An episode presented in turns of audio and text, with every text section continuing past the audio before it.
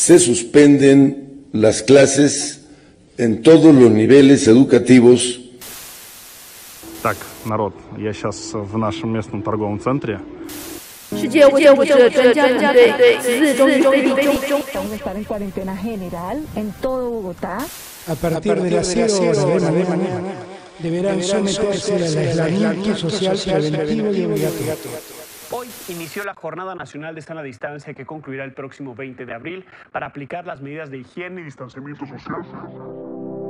O sea, había muchas personas que tuvieron que dejar de ir a entrenar, de ir a los gimnasios, de hacer deporte, pero que así como nosotros estaba acostumbrado a llevar un ritmo de vida diferente, diferente, diferente, diferente. El deporte, el movimiento y la actividad física representan toda una forma de vida para miles de personas. Usar el transporte público, ir al gimnasio, jugar fútbol o simplemente salir a caminar eran actividades esenciales para muchas personas. Pero, ¿qué sucedió con ellas cuando llegó el COVID-19 y las obligó a dejar a un lado todo eso? Hola, yo soy Víctor Moreno. Yo soy Mariana Ramírez. Yo soy Estefanía Hernández. Y en este nuevo episodio de Latitudes, nos adentraremos en la vida de dos personas que se dedican al deporte, quienes nos relataron los obstáculos que una vida en casa representa para ellas. Cerca de titularse como licenciada de entrenamiento deportivo, Verónica Jiménez, residente del Estado de México, nos contó cómo era su vida antes de la COVID-19. Mi rutina cuando inicié la carrera y antes de la pandemia era literalmente levantarme cinco y media de la mañana, salía de mi casa a las seis, llegaba a la, escuela a las siete, tomaba clases, obviamente, eh, allá desayunaba, allá también comía, terminaba mis clases y comía, teníamos como espacios, obviamente, eh, pues para salir, para descansar. Por otro lado, también tenemos la vida de Marco, quien comparte profesión con Verónica y nos narra su experiencia pandémica. Bueno, soy Marco Eric Hernández Rojas, eh, soy profesor de educación física, egresado del ESEF. Tengo 13 años de servicio en nivel privado y en nivel público. ¿Cómo se puede poner pausa a una rutina tan acelerada? ¿Cómo decirle a alguien que se dedica al deporte que deje de moverse? Estos son los casos de Verónica y Marco. Y a usar cubrebocas en el transporte público. Por nuestra parte, quédate en casa. Tenemos que estar en nuestras casas. Tenemos que guardar la sana distancia. Quédate en casa. Quédate en casa. A lo largo de la carrera, bueno, son ocho semestres y estos semestres se van desarrollando por niveles y subniveles. Entonces, por ejemplo, en, en los primeros semestres todo es muy vivencial, todo es muy práctico, eh, te hacen a ti realizar a la práctica, obviamente, eh, los deportes, pero como si tú fueras el deportista aún. Y ya pasando los semestres, ya te comienzan a explicar el porqué de las cosas. Verónica y Marco nos explicaron que uno de los principales retos de sus carreras fue transformar la práctica a la virtualidad. Cuando llega este rollo de la pandemia, pues obviamente nos quedamos como de qué va a pasar, ¿no? Tuvimos que desarrollar como un proyecto en línea justamente de entrenamiento en casa.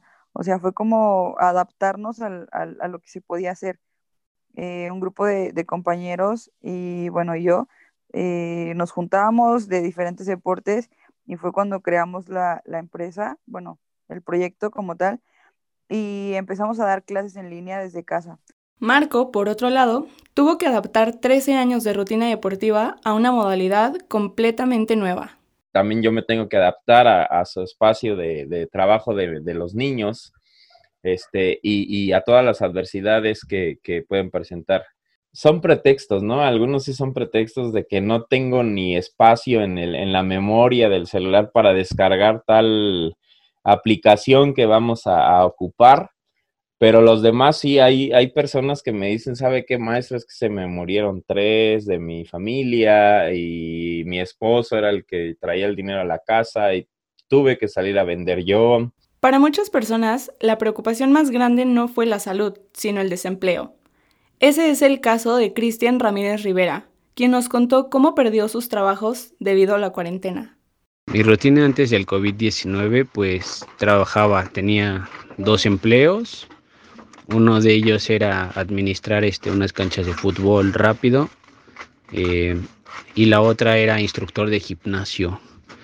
La verdad es que me pareció pues un poco mal el que llegara la pandemia porque me quedé sin, sin trabajo en los dos lados. De igual forma, Hugo Enríquez nos contó su experiencia laboral en este periodo de confinamiento.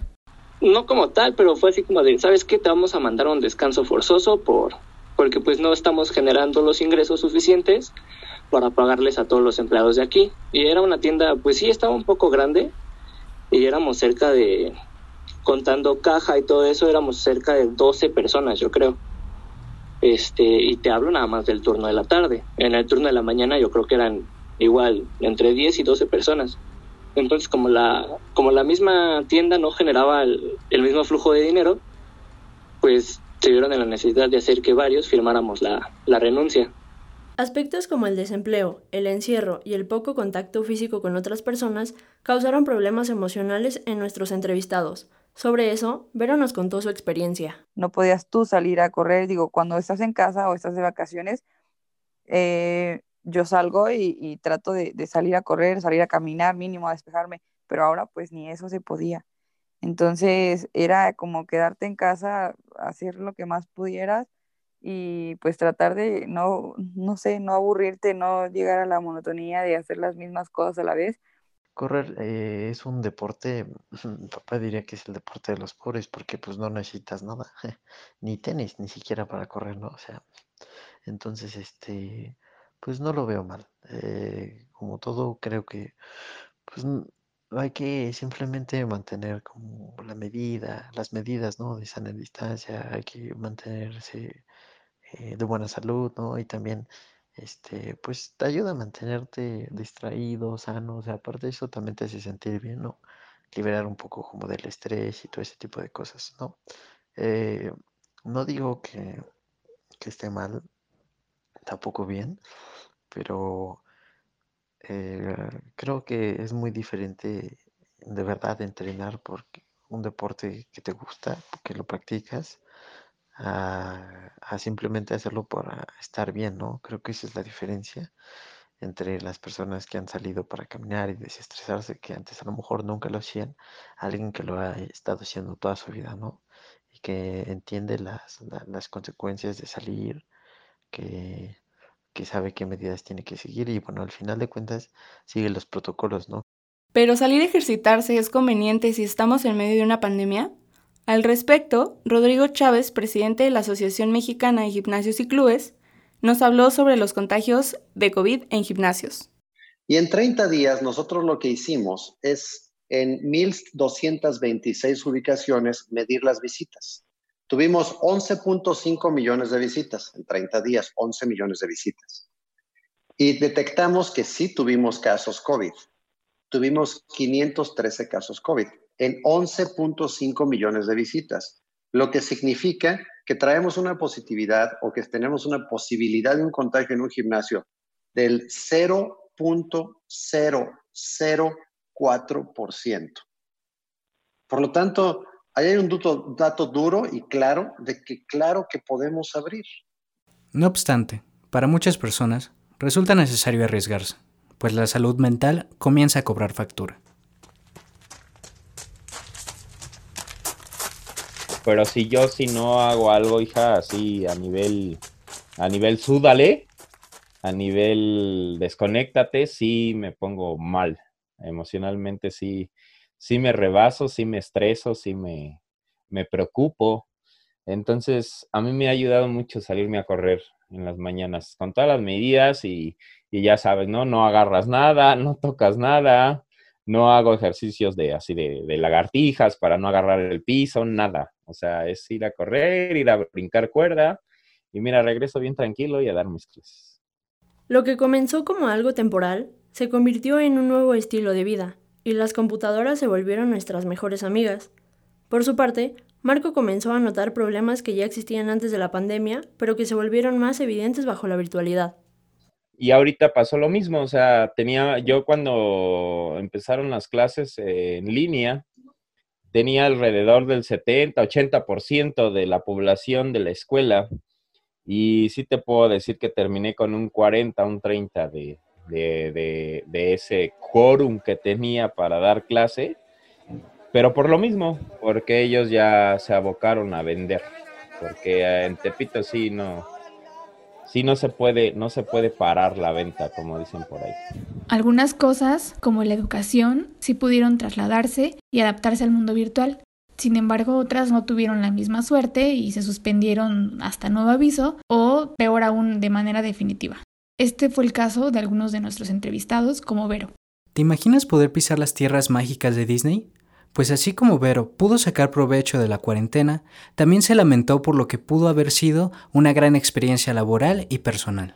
Pues tenía bastantes planes, uno de ellos y era como en cuestión laboral. La verdad, eh, tenía pensado tener bueno, más bien participar el club en un torneo internacional, entonces era como, justamente ese torneo era como el más esperado, creo que desde que llevo laborando eh, una copa, se llama Copa Disney, entonces era como algo que quería, ¿sabes?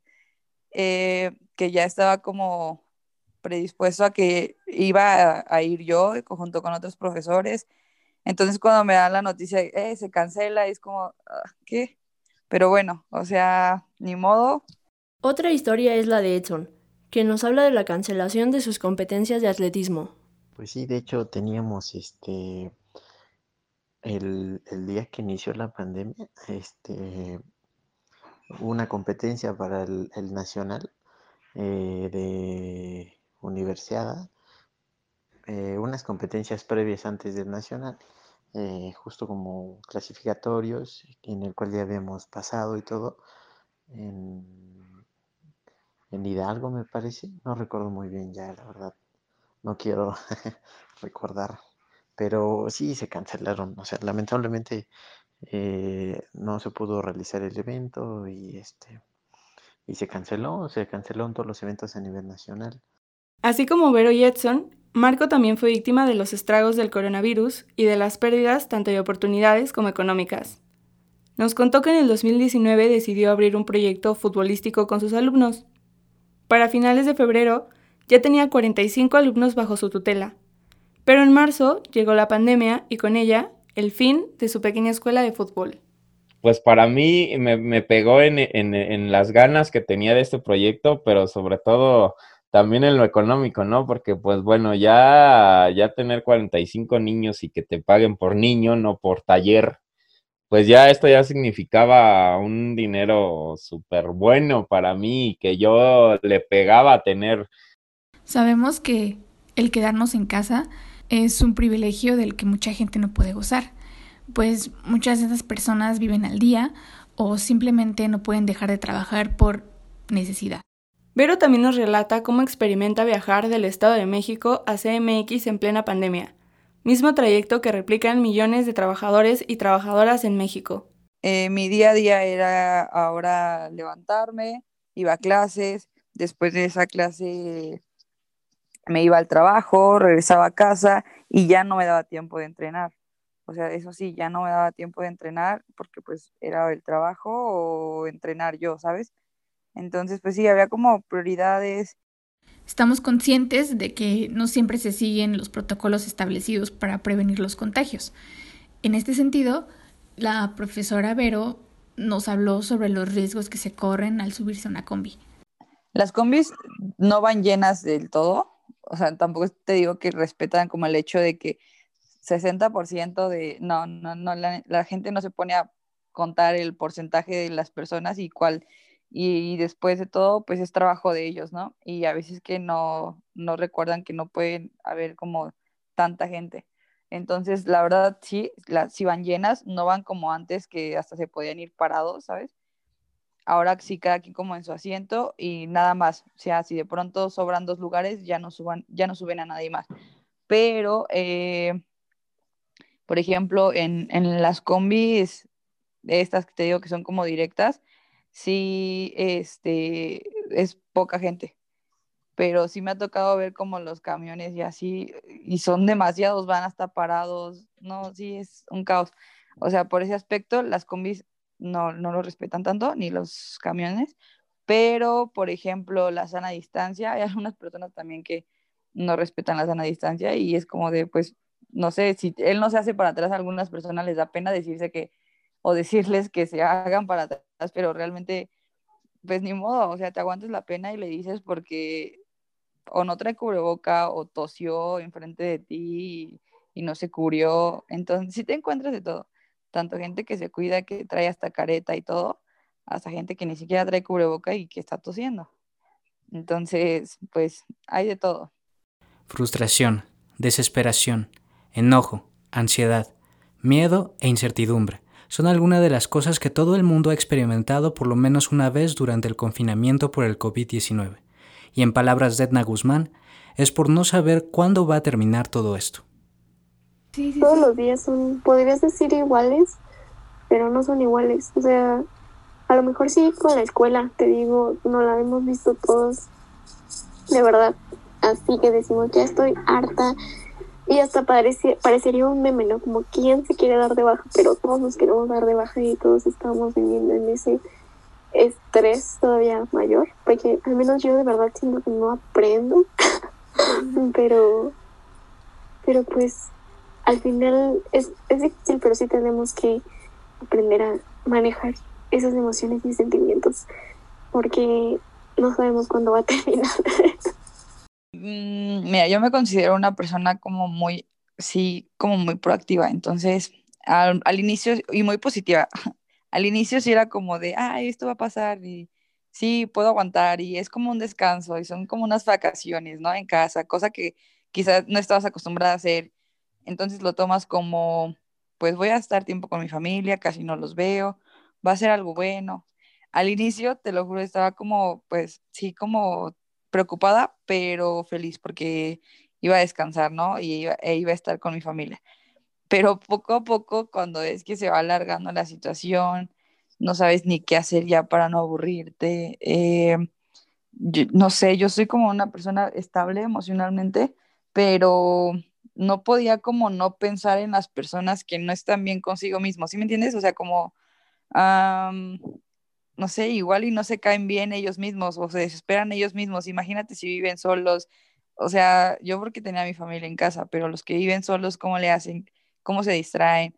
Eh, y si tienen problemas emocionales o problemas personales con su familia, con, con la pareja, no sé, con quien sea, complicadísimo estar bien eh, en esta situación de, de pandemia. Entonces, anímicamente creo que pude como equilibrar, balancear eh, por ratos era como triste, eh, por ratos era como inquieta y por ratos muy tranquila. La pandemia por COVID no trajo únicamente malas noticias y pérdidas, también enseñanzas y reflexiones para toda la gente que sigue aquí viviendo. Es complicado hablar de pronto de todo esto porque yo sé que a todas las personas les sucedió de forma distinta, pero vamos a salir y vamos a, poder hacer de un 2021 un mejor año, porque creo que ninguno puede ser peor que este, entonces lo único que queda es pues que, que sea mejor, ¿no? Ya si el 2021 no puedes hacer cosas que, que quizá en este no pudiste, pues ahí ya será como cuestión de cada uno de nosotros. O sea, me, me puso en mi lugar, ¿no? Me puso en, en vive tu presente, disfruta tu presente y ama a, a tus, a tus a, tus seres queridos, porque no sabes si mañana van a estar. Entonces, ¿cuál es la importancia del deporte, de ejercitarse, aunque sea un poco? La expectativa de vida, si tú haces ejercicios, y te cuidas tu alimentación, es más alta que, que, si eres sedentario. Entonces, es muy fácil. Espero yo transmitir a mis alumnos, a mi familia, el, el hecho de hacer ejercicio, de, de cuidarte, de, de, de amarte. Para muchas personas, la cuarentena vino como una lección y dejó muchos aprendizajes, sobre todo valorar la vida. Para otras, solo representó un reto momentáneo y no se arrepienten de haber salido. Así nos contó Hugo que se sintió al salir de viaje. Pues va, ¿no? Digo, ¿qué, qué puede pasar? Fuiste una, un auténtico covidiota. Eh, sí, la verdad es que sí, fue un auténtico covidiota, pero lo volvería a hacer. no importa que se me dé el mismo nombre creo que hay veces que, digo, en esta ocasión y por la situación, pues sí debí de haber sido un poco más, mmm, como decirlo, más prudente, pero no me arrepiento. lo volvería a hacer. Al final, dicen que después de la tormenta llega la calma, que dentro de toda la oscuridad siempre se logra ver un pequeño destello de esperanza. Este avión de aerolíneas argentinas proveniente de Moscú llegó al aeropuerto internacional de Ezeiza tras regresar de Rusia, donde el miércoles cargó las primeras 300.000 dosis de la vacuna Sputnik V contra la COVID-19. 烧了一年多，德国的武汉肺炎疫情恐又再度升温。二十五号的单日新增达一点一万例，比上周多了近两千人。首都柏林民众纷纷。12 y 57, mucha atención, que el primer envío de vacunas para enfrentar la pandemia generada por el coronavirus acaba de llegar a Bogotá. Son 50.000 dosis de Pfizer que arribaron en un avión de carga de la empresa DHL. Важно знать, что вакцина прошла самые строгие проверки и получила разрешение Американского управления по надзору качества медикаментов FDA. Y ahora nos vamos a México. El país ya ensaya el traslado de las primeras 250 mil dosis de la vacuna de Pfizer que se espera lleguen esta misma, semana. Las vacunas contra la COVID-19. Durante 10 meses, la comunidad científica mundial se decidió a buscar la cura y hoy ya es una realidad palpable. En México ya se cuenta con un plan de vacunación en el que priorizan al personal médico y a toda la gente que cubre la primera línea de contagios, así como a personas que rebasan los 60 años, pues es la población de más riesgo, según la OMS. Para el 17 de marzo de 2021 ya se habían aplicado 2.088.813 dosis. El destello esperanzador se convierte poco a poco en una luz brillante y el futuro es cada vez más claro para la humanidad. Las personas a cargo de este episodio fuimos Víctor Moreno, Mariana Ramírez y Estefanía Hernández. El equipo de Latitudes agradece a todas las personas que nos dieron su tiempo y contaron su valiosa historia, como Verónica Jiménez, Hugo Enríquez, Marco Erika Hernández, Etzna Guzmán y Edson. También queremos dar un agradecimiento especial a Ulises Vera por la comprensión, el apoyo y la paciencia. Este episodio es en honor a todas las personas que arriesgan su vida diariamente para llenar de movimiento a México.